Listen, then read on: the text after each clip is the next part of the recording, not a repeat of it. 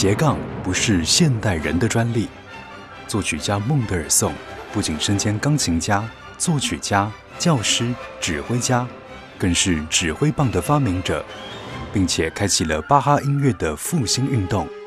同时，他还是冒险家、旅游达人和水彩画家。想知道音乐家究竟如何十八般武艺样样精通，而且样样不稀松吗？欢迎来到音乐家的大脑研究室，高盛制作主持。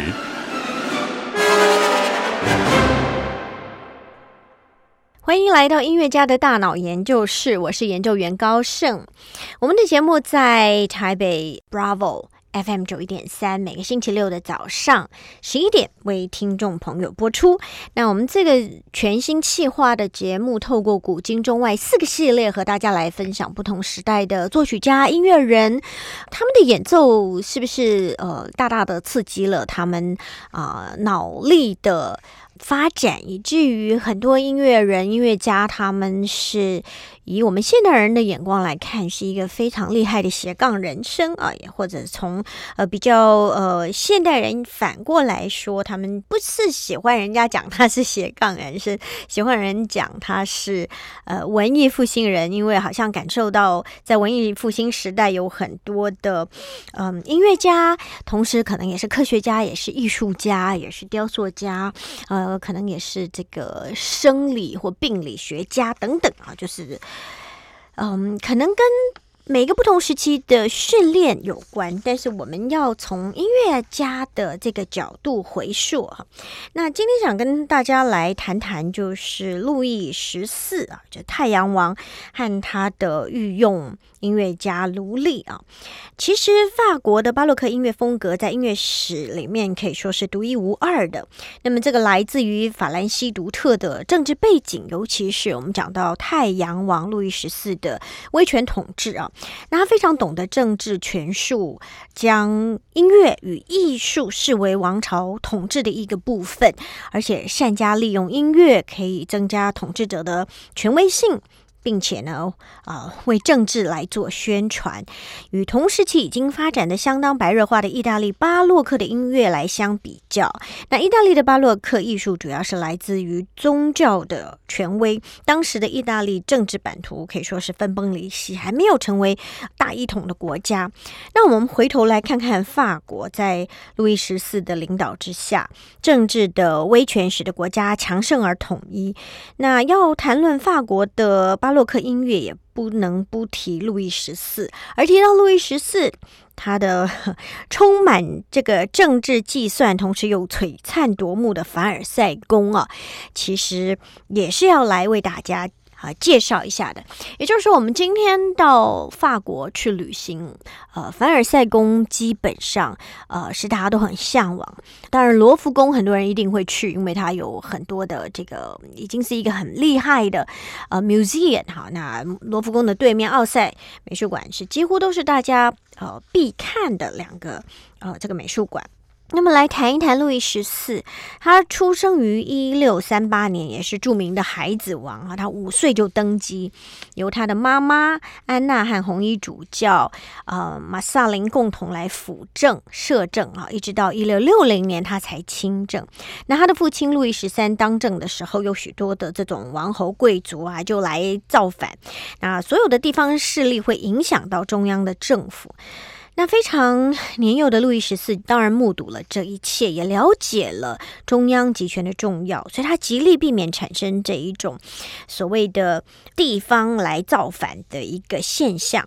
那地方势力威胁政府这样的事情呢，嗯，他是极力的要来避免的。其实他就了解中央集权非常重要啊，而且他。因为从小就很痛恨贵族，所以呢，在一六六一年，他就开始下令在巴黎西南郊外的这个凡尔赛地区，路易十三原来就呃有的一个狩猎行宫的基础上，开始征地扩建凡尔赛宫。所以呃，历经两位建筑师，呃，首先在一六八八年皇宫主体的这个建筑完工，而宫殿的全部完工，加上占地大概有八百公顷的花园，要一直到。一七一零年才落成。那因此，凡尔赛宫从开始扩建到全部完工，耗时将近五十年。那欧洲大陆上最耀眼豪华的王宫也正式诞生哈。那凡是要去法国旅行的人，我想。第一次去的人都希望有机会去凡尔赛宫看看。我过去也有机会，呃，两次到凡尔赛宫啊。第一次真的是有进去参观，那我想里面最有名的就是镜厅，对不对？那个狭长的一个空间，周围是墙壁上都镶满了镜子啊。那这座皇宫的落成呢，其实充满了路易十四的一个政治布局。啊，首先呢，有两次投石党引发的法兰西内战，加上幼年的时候他目睹王公贵族的作乱，也就让路易十四下定决心要解决这个问题。所以，一六八二年，路易十四就下令。国王的政治中心要从巴黎的罗浮宫迁到凡尔赛。那这一座建筑非常华丽的凡尔赛宫呢，有着数量惊人的房间，大约这个两千多间房间哈，足以容纳三千多个人进驻。路易十四怀柔的杯酒释兵权政策呢，就将广大的王侯、大臣、贵族、主教等等，通通招到宫里，跟路易十四生活在一块儿。那在这无比雄伟、富丽堂皇的崭新宫殿里面，不时举办着各种宴会、舞会、戏剧的演出。果然，这些生活在凡尔赛宫的皇亲国戚们呢，无心也无力在发展这些地方的势力。一个强大的政治集团与中央集权，呃，这个权威得以树立啊。那我们。谈到这里，我们先来听听看啊。那当然，我们就说跟呃路易十四一起努力啊，打造无论是建筑，无论是这个集权啊，那么音乐也是很重要的。呃，这一位作曲家卢利，我们要来听他的一个非常有名的舞曲《帕萨加利亚舞曲》。等会我们就来更多的介绍卢利这一位作曲家。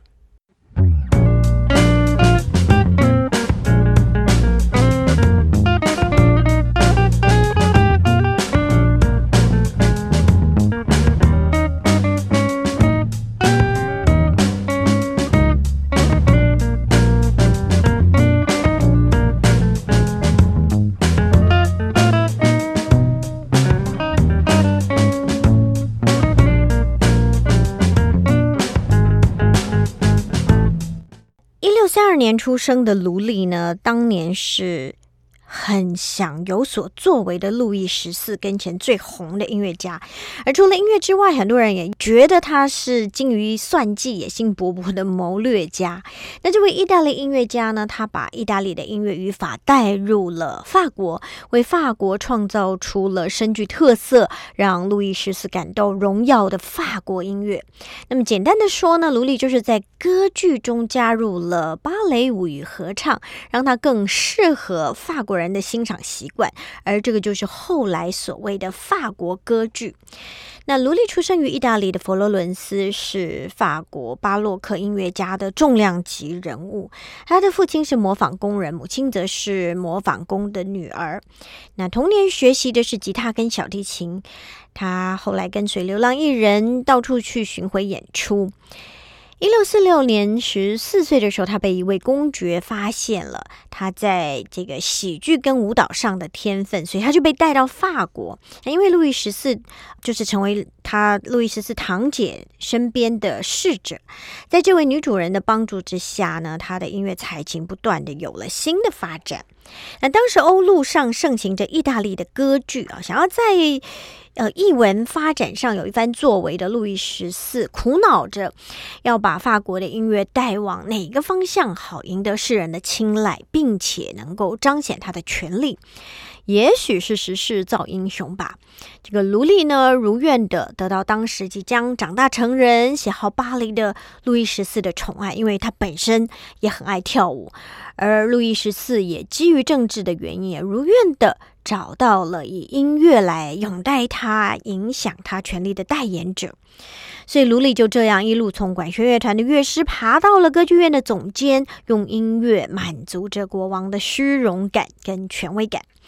那路易利一生大半的时间都在路易十四的宫廷中作曲，他后来还加入了法国籍。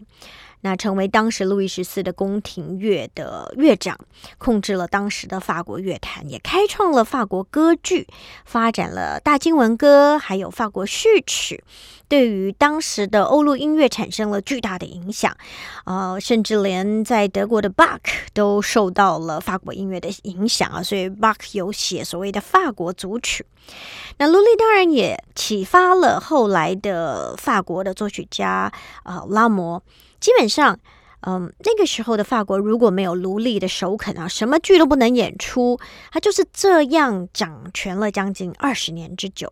那另外，他的指挥与管理风格也呃名闻全欧啊。据说，知道他过世之后，奴隶的管弦乐团的这种纪律啊，依旧为人尊敬。比方说，他非常重视功法，功法要整齐等等。那卢丽在三十岁的时候娶了当时一位乐长的女儿啊为妻，生了十个子女。那当中有三个后来也成为音乐家。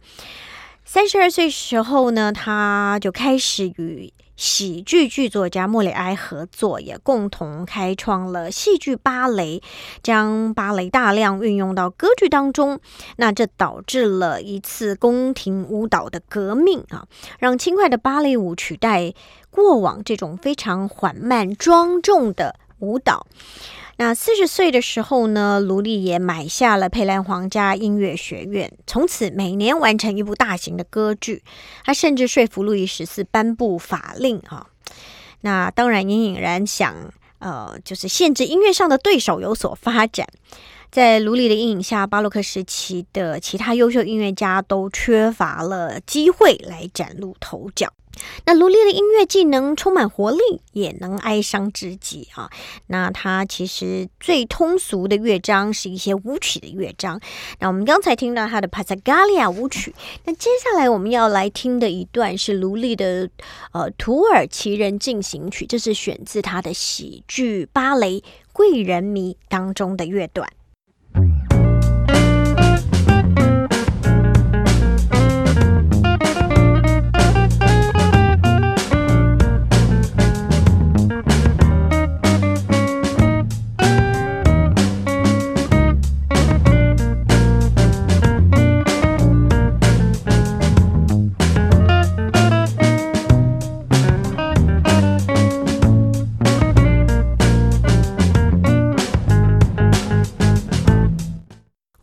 要跟听众朋友一起来分享的是法国的太阳王路易十四和他的御用的。啊，乐长卢利啊，这两个人都是非常多才多艺，也很有呃谋略，有政治头脑，嗯，以至于两个人可以彼此联手合作，打造出一个非常灿烂的路易十四的王朝。那其实我们特别提到凡尔赛宫，是因为这个就是路易十四来杯酒释兵权的地方。你想想看，当他。有两千多个房间可以让三千多个人住进去啊！每天就是在里面歌舞升平，啊，看戏、听音乐、跳舞、吃好吃的，努力的这个每个人要想尽办法来装扮自己啊！那他们的时尚啊也是非常非常重要的。那他还有什么精力去想要造反呢？应该就没有哈。那呃，我刚刚提到说到法国去旅行，几乎。大家都会安排去凡尔赛宫。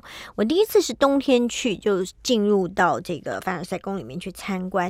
第二次是因为夏天，那我我因为进去过了，而且这个。他除了门票买了之后，你要另外去进厅，还要另外付钱。然后我就觉得说，这些美丽的里面的内部我已经去看过，但是因为冬天呢，呃，因为室外很冷，而且很多的这个雕像呢都被布包起来保养了，所以夏天我就呃骑着脚踏车在这个占地幅员广大的花园里面啊，透过脚踏车来观赏花园的美好，那也是非常令人怀念的一个经验。那凡尔。赛塞宫的建筑美学其实就像法国的巴洛克音乐一样，它在很多细节上面充分体现了政治的目的。那在凡尔赛宫，一切都是左右对称、规矩整齐，而有着鲜明的秩序。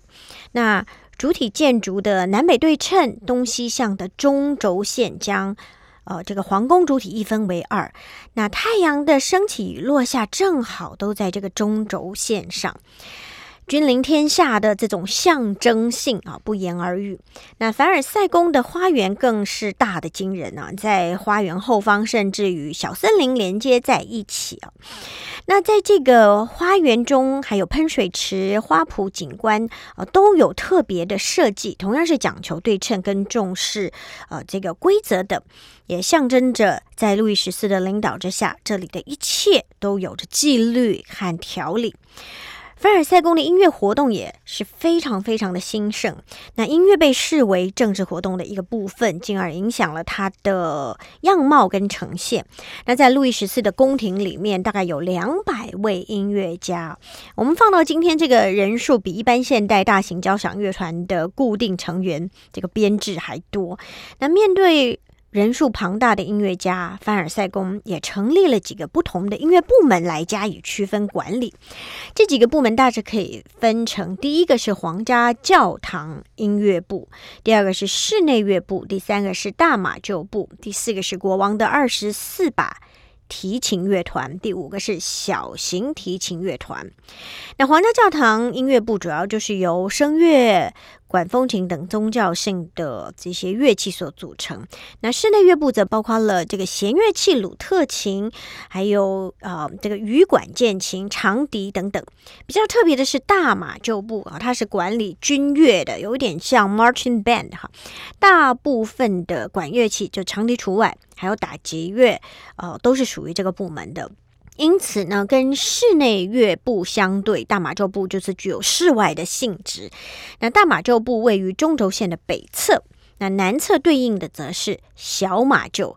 那军乐队是归这个大马厩管理，这个仪队则是属于这个小马厩的这个部门啊。那在凡尔赛宫里面呢，乐团是一种。特别代表性的存在啊，那这个法式乐团有着明确严格的部分，与我们现在所熟知的乐团的这个概念有着相当大的不同。那在这个大马厩部当中呢，构成木管乐器主体的十二把双簧管被分成五个声部，也就是呃，除了高音、低音声部之外呢，中音声部还被细分为三个层次。分别是中音、下中音与上低音声部。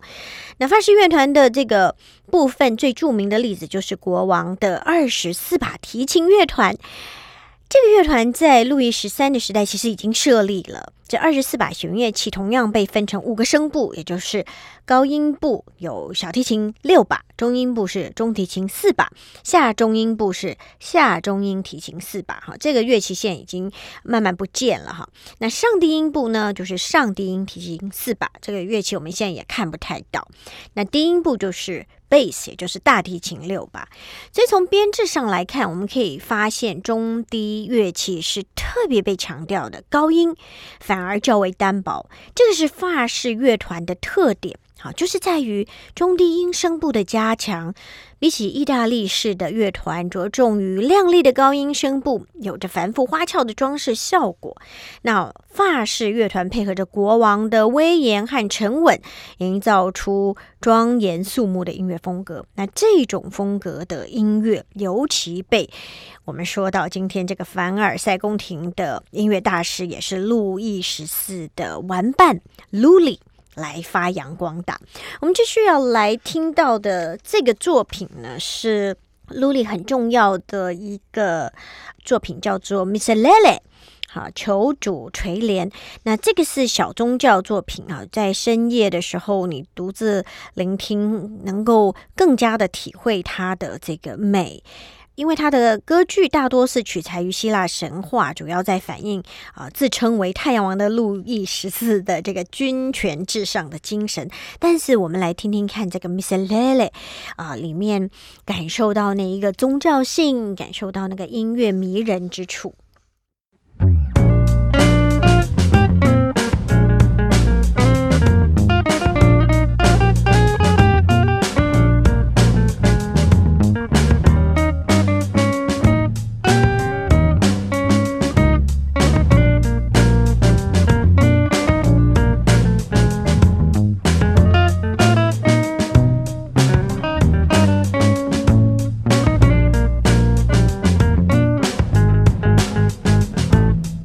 欢迎回到音乐家的大脑研究室，我是研究员高盛。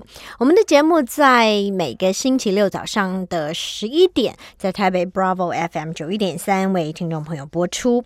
那么今天呢，我们在这个单元和大家要分享的就是，嗯，太阳王路易十四和他的。这个御用乐手卢利啊，他们一起打造出属于那个时代呃法国的巴洛克音乐风格。那我们提到这个卢利，他出生于意大利，小的时候呢就被带到法国来发展，因为他自己很会跳舞，喜欢跳舞，呃，有跳舞跟音乐的才华，就加入了国王的这个二十四把提琴乐团。那并且在一六五三年的时候，跟青年的 路易十四一起跳了一出。夜之芭蕾，因为这个舞蹈结缘呢，从此开始了一段与国王漫长的合作岁月啊。那当然顺带一提哦，路易十四就是因为在这个剧中扮演阿波罗，所以才有了太阳王的美誉。在路易十四改正啊亲政之后呢，呃，卢利就被提拔为宫廷的音乐总监。那之后，当然他很成功的研发出法式的歌剧，也为巴洛克时期的法国音乐立下了高峰。那法国原本盛行舞蹈，那宫廷的舞剧呢，早于十六世纪就开始在法国宫廷里面流行。那这个是由艺术家呃创作融入戏剧舞蹈的一个表演形式啊，受到很大程度的流行。到了十七世纪，歌剧首先由意大利人创作出来。那威尼斯乐派的代表性的歌剧曾经到法国去演出，但是没有引起共鸣。一直到了路易十四开始想要创作出有别于意大利风格的歌剧的时候，就找了卢利来一起规划设计。终于在一六七二年，卢利很成功的研创出所谓的法式歌剧，又被称为音乐悲剧。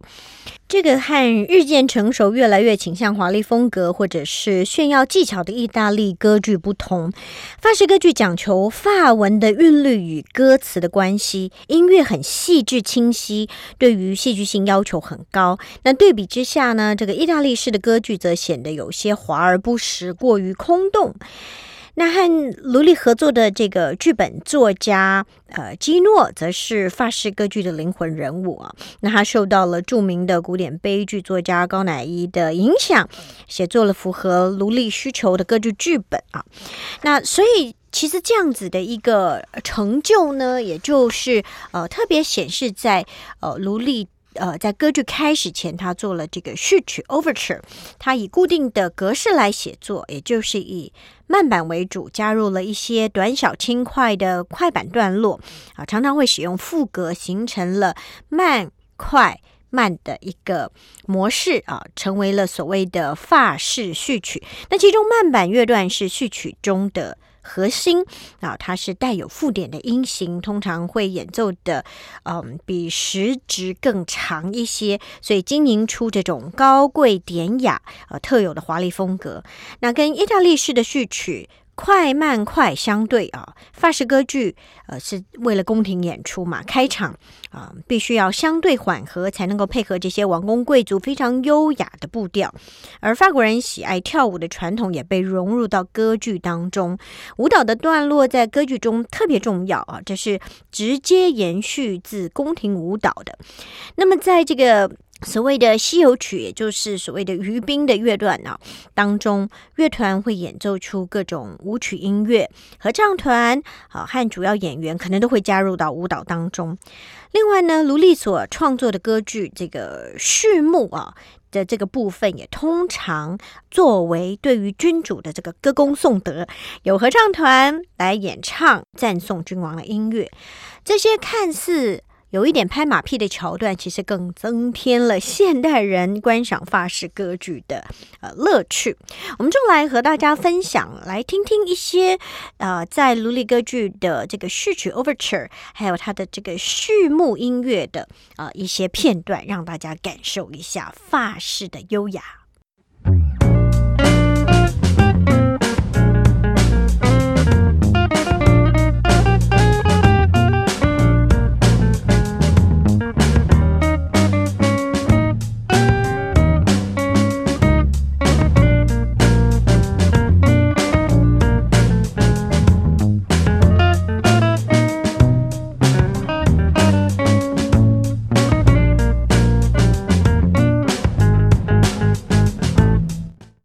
王路易十四热爱舞蹈，那曾经因为在舞台上演出希腊神话中的太阳神阿波罗而被尊称为太阳王。那路易十四在位长达七十二年，他一生致力于开疆辟土、兴办学校、提倡译文活动，呃，在政经方面也展现他的这种强悍铁腕。在艺术文化上，他乐于引领新风潮。不管后世的评价如何，他的影响贡献都不可磨灭。我们讲到说，他可以说是带动译文走在时代的尖端呢。即使路易十四没有帝王的这个头衔，他仍然是一个非常具有魅力的人。他总是。愉悦友善，对任何人都彬彬有礼。他有坚强的意志，面对疼痛和生命危险也能够淡然以以对。哈，根据历史的记载，他曾经在没有麻醉的状态之下就接受开刀治疗。那手术几周之后，他就骑马外出。此外呢，他学问渊博，马术高明，喜欢狩猎、戏剧和音乐。路易十四还有一项其他君王都没有的独特兴趣，就是舞蹈。那因为热爱芭蕾，他也确立了舞蹈的一些动作的体系啊。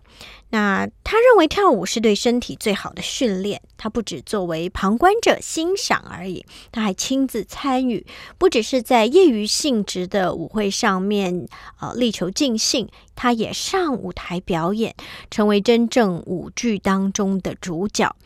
从他十三岁第一次登台到三十岁因为体重的原因而退出舞台为止，总共在二十六部大型芭蕾舞马当中担任过主角。二十三岁亲自执政的那一年，路易十四在巴黎创办了世界上第一所皇家芭蕾舞学校。他礼聘了多位当代的艺术大师，像卢利、莫里埃等等啊，专门负责芭蕾舞的创作和演出。那路易时代的芭蕾舞马皆是呃以男性舞者。为他们来创作，表现出人体的力与美。那此时也确立了芭蕾的五个基本的脚步的位置，十二个手部的呃这个姿势和一些舞步，并且采用法文命名，啊，奠定了这些动作的体系。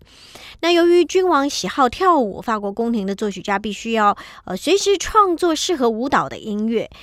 一六七二年，路易十四建立了音乐学院。啊，这个西洋古典音乐中著名的慢快慢，我们刚刚讲这个三段对比式的法国风格，就是由卢利所奠定的。那路易十四的宫廷舞曲后来被英国的作曲家普塞尔，还有呃这个德国的巴克加以运用发展，也开启了巴洛克时代。哈，那除了舞曲之外，宫廷生活当中的音乐会、戏剧表演、宗教仪式、是婚丧喜庆、国王的这个出外打猎。啊，还有这个外使的来访，甚至在户外进行的划船、赛马、游园等等，其实都需要呃，这个路易十四的御用乐手，大概他们有一百五十到两百人，分别在军乐队、教堂乐团还有室内乐团当中来演出。那除了舞蹈跟音乐之外，路易十四对于艺术的鉴赏力可以说是君王中罕见的，而他赞助。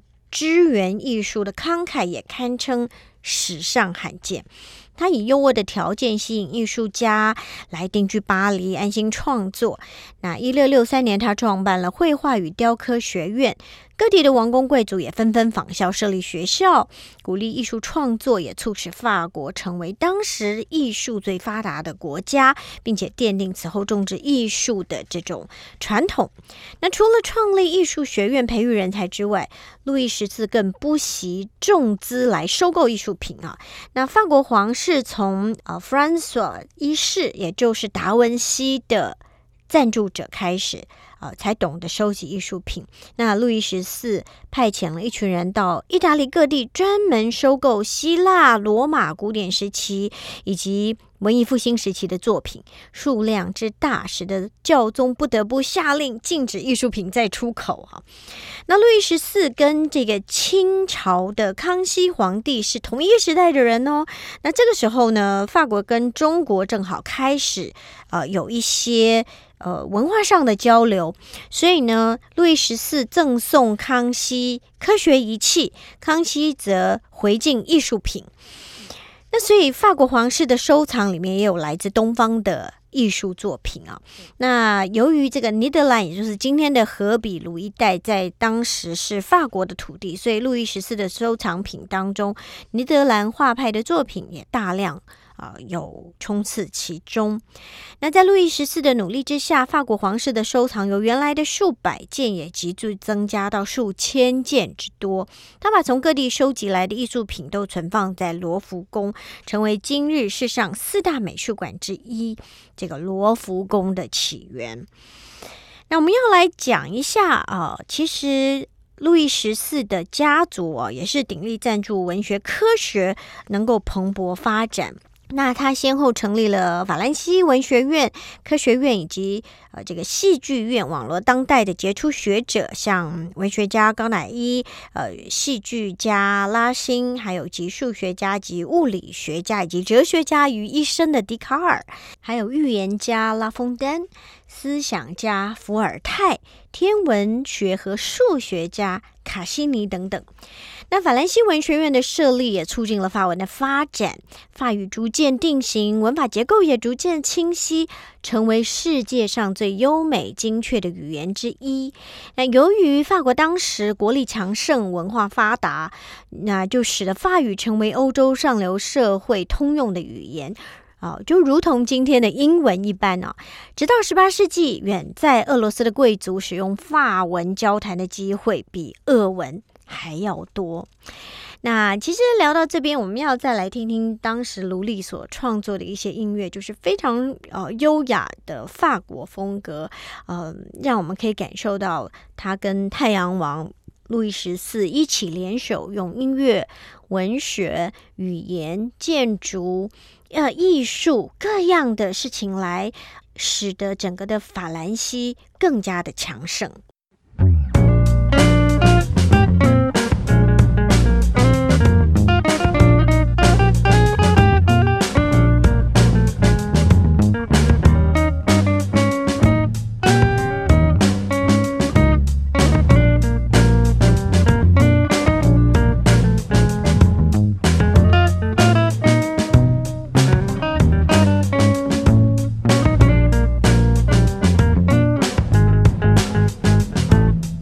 今天我们其实讲到，呃，太阳王路易十四啊，他拥有法国和西班牙王室以及意大利呃 Medici 家族的血统，那当然遗传了各个家族的特性。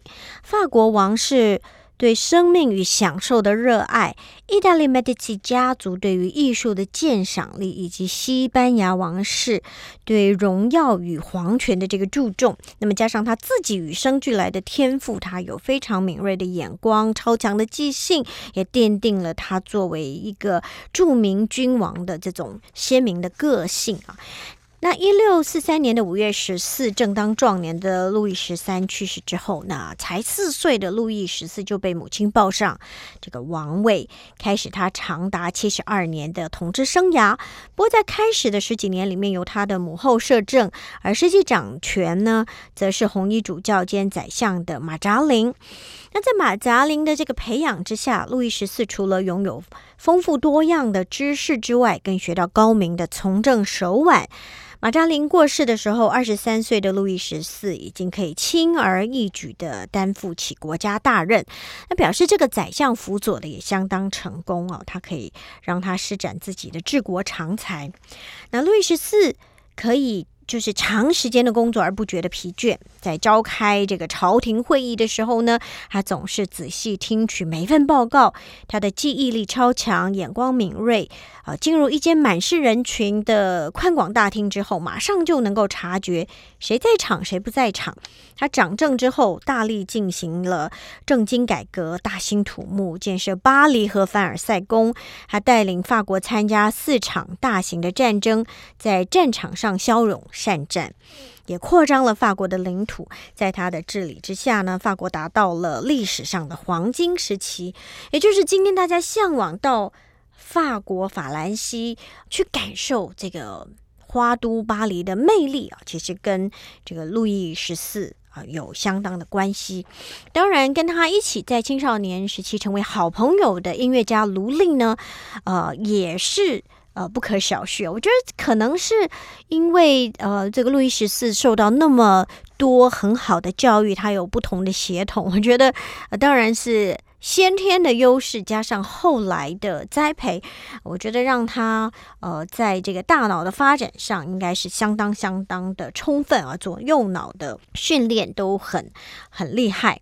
那卢利的音乐，我们说它既可以充满活力，也是有优雅的，也能够哀伤至极哈。那我们刚才听过了他的 Miss Lele，那这个宗教音乐，我们接下来要听到的是一六八一年。四十九岁的卢利在呃路易十四啊，就是被他封为贵族之后，他自己署名为的卢利先生啊。那六年后呢的一月份，卢利在庆祝路易十四手术康复演出的时候，不小心把这个指挥棒啊戳入脚趾啊。那个指挥棒其实在那个时候是。啊，比较像手杖，哈，很粗，那倒引发了他的伤口溃伤，死于败血症。为什么呢？因为他非常爱跳舞，他不愿意截肢，所以他的这个呃伤口就一直不能恢复啊。在卢利过世之后，留下了一堆音乐戏剧的作品之外呢，还留下了一所歌剧院与皇家学院啊。那也包括了很好的组织架构，以确保他的作品会在他过世之后的数代之间仍有呃人能够持续演出。那总之呢，他活着的时候是国王跟前当红的啊人马，过世之后也没有。被轻易的忘记啊，那他一生效忠路易十四，算是鞠躬尽瘁了。那最后我们要来听到他就是要呃，在这个路易十四手术之后啊，他所呃做的一个 Te Deum，算是一个赞歌，是充满了华丽，充满了极尽能事的这一种歌功颂德的一个呈现。那其实今天我们来跟听众朋友分享啊，太阳王路易十四以及这。一位改变为法国巴洛克音乐建立了非常好规范的，呃，这个卢利。那他虽然是意大利的出身，但是后来入了法国籍，也影响后来的英国作曲家普塞尔跟呃德国的巴克，让巴洛克音乐能够在巴克的手上集大成，发挥到最淋漓尽致。我想，呃，卢利算是一个先驱者，功不可没。那最后，我们就要来听这一个 Today，我们盼望听众朋友会喜欢我们呃为大家所做的一点小小的研究。或许你再次有机会到法国去旅行，去进到凡尔赛宫啊，你可以感受到法王啊路易十四的许多丰功伟业。但是我自己在六月份去法国旅行的时候，有机会去到比凡尔赛宫更早一些啊，大概是二十三世纪所建立的这个。枫丹白露啊，里面有一个。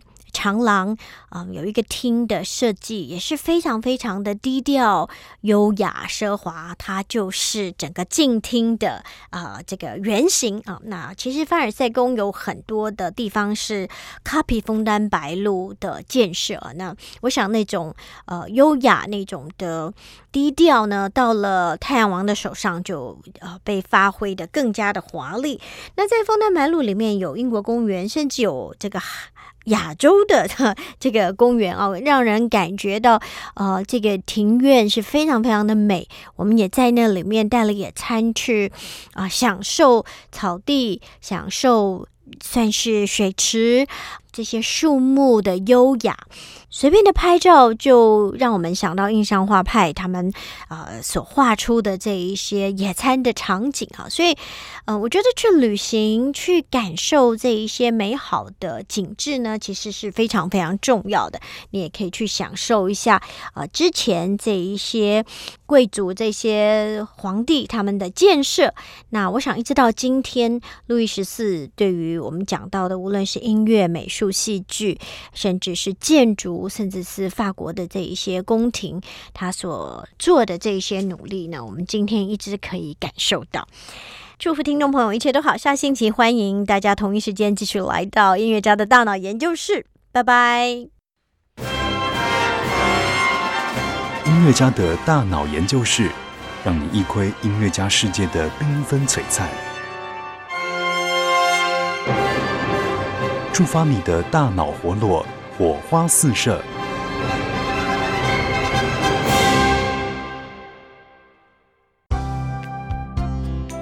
本节目由文化部影视及流行音乐产业局指导播出。